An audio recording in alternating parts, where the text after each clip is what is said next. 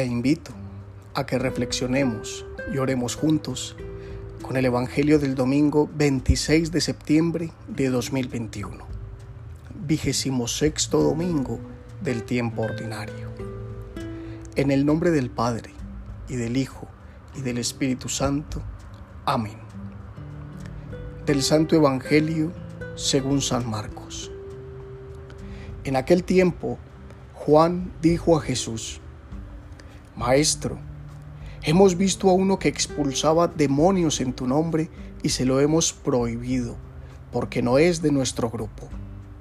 Jesús replicó, No se lo prohibáis, porque nadie que haga un milagro en mi nombre puede luego hablar mal de mí, pues el que no está contra nosotros está a favor nuestro.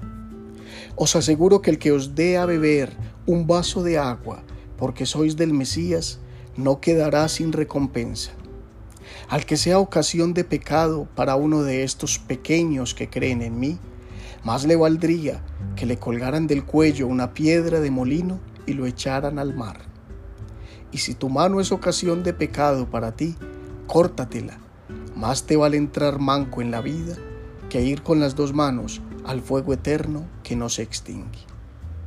Y si tu pie es ocasión de pecado para ti, córtatelo. Más te vale entrar cojo en la vida que ser arrojado con los dos pies al fuego eterno. Y si tu ojo es ocasión de pecado para ti, sácatelo. Más te vale entrar tuerto en el reino de Dios que ser arrojado con los dos ojos al fuego eterno, donde el gusano que roe no muere y el fuego no se extingue. Palabra del Señor, gloria a ti, Señor Jesús. Hay momentos que nos invade cierto egoísmo en la experiencia de Dios o en el camino cristiano. En algunas ocasiones nos hemos creído poseedores de la verdad o los auténticos elegidos por Dios. Así, de forma consciente o inconsciente. A veces hemos señalado a quienes confiesan su fe de otro modo, a quienes creen en Dios a su manera, o que simplemente prefieren no creer en Él, o en la religión, o en la institucionalidad que lo representa. Entonces nos sucede como el apóstol Juan, quien, en su afán de defender lo que cree suyo, prohíbe a otros participar de la gracia bajo el pretexto de que no hacen parte del grupo o que no son de los nuestros.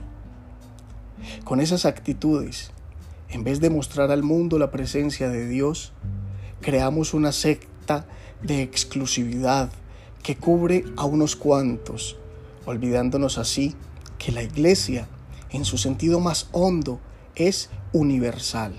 Eso significa precisamente católica, universal, es decir, que porta un mensaje de amor que es para todos, sin exclusión.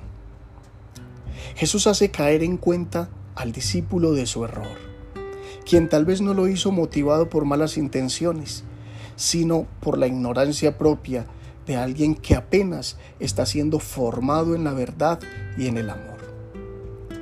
Con lo que el maestro le dice, lo invita a entender que quien ama en su nombre no puede no ser de los suyos.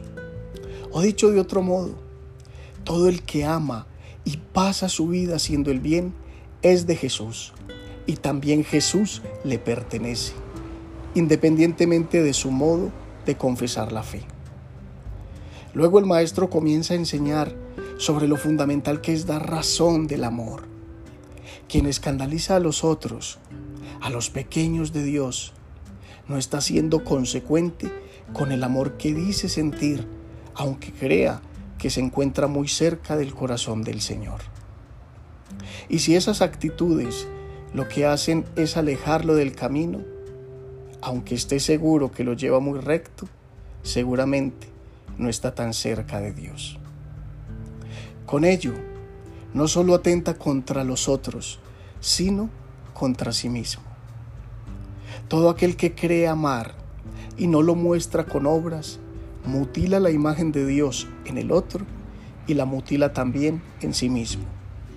Quien no es capaz de posponerse a sí mismo para amar a los otros, no podrá salirse de la cárcel de exclusividad donde pretende encerrar a Dios sin darse cuenta que se encerró a sí mismo. La exigencia de Jesús, o más bien la invitación de Jesús al apóstol Juan, es también para nosotros. Él nos está invitando a no censurar a Dios en los otros, a no creer que somos los únicos portadores de la verdad, a no seguir creyendo que Dios se manifiesta solo de un modo determinado y que no puede hacerlo en quien piensa o cree distinto.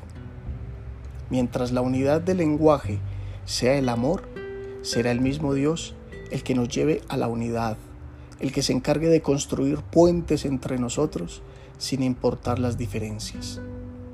La radicalidad no está en los dogmas. La radicalidad no está en las costumbres ni en los principios humanos.